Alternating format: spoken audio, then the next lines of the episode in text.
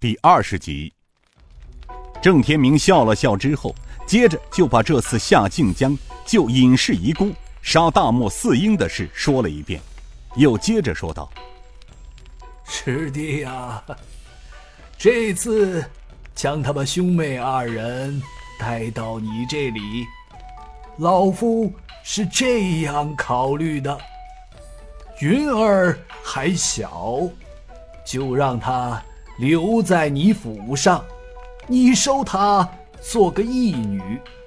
平儿呢，资质天赋都为上乘，老夫已将她收作关门弟子，带到山上，让她潜心练武。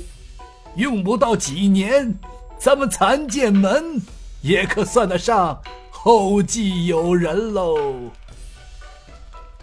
刘正雄呵呵笑道：“ 行啊，就听掌门师兄的，云儿留给我，我保证到时候还掌门师兄一个正义女煞星，怎么样啊？” 正门主笑道：“ 你呀，老夫看你是江湖心未了啊。”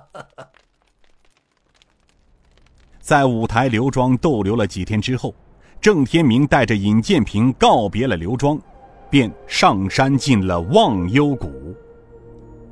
傍晚，青黛色的远山被薄暮抹上一层淡淡的白痕，夕阳渐渐西移，不久被狼牙似的山峦吞噬了，只留下血红的颜色抹在天际。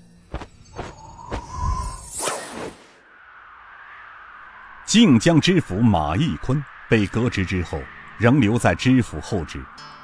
掌灯时分，从后院围墙上闪过一个黑影，风烟似的飘过，上了后院的一棵柏树，又在空中一个空翻，漂移不定的在院里前行。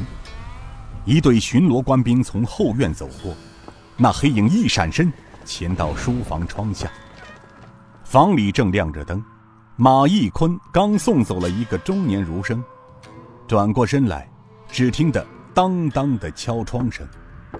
马义坤走到窗前，轻声问道：“谁？”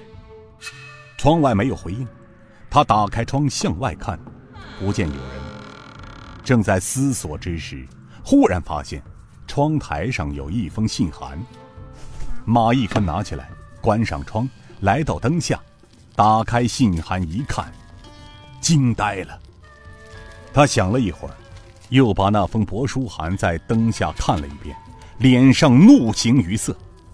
一会儿，他又渐渐的冷静了下来。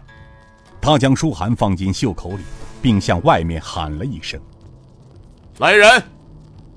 随着话音刚落，门开了，进来一个五旬老者，轻声道：“老爷。”马义坤道：“管家，你速去请狗师爷过来。”老管家道：“是老爷。”没多会儿，狗师爷从门外走进来道：“大人，又发生什么事了？”马义坤叹声道：“哎，来，狗师爷，先坐下再说。”等狗师爷坐下来之后。马义坤从袖口里拿出了密函，递给了狗师爷。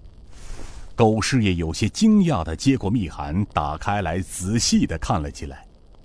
看完之后，他装进信封，又还给了马义坤，轻声问道：“大人能否告诉在下，这封密函是？”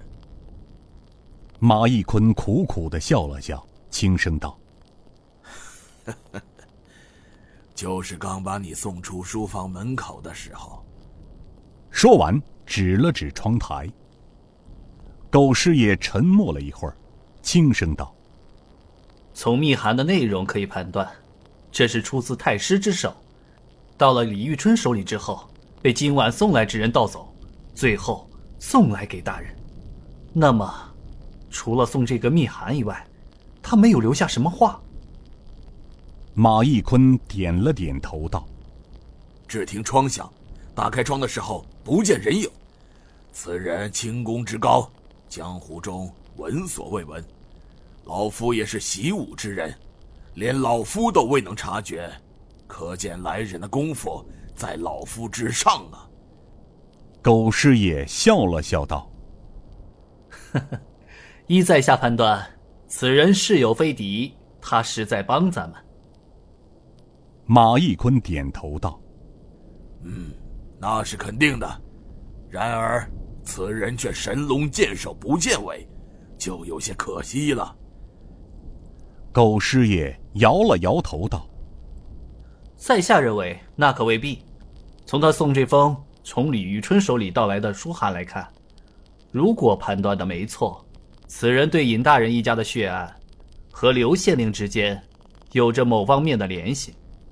另外就是他对大人的信任超过了一般人。马义坤点头道：“是啊，老夫也是这么想的。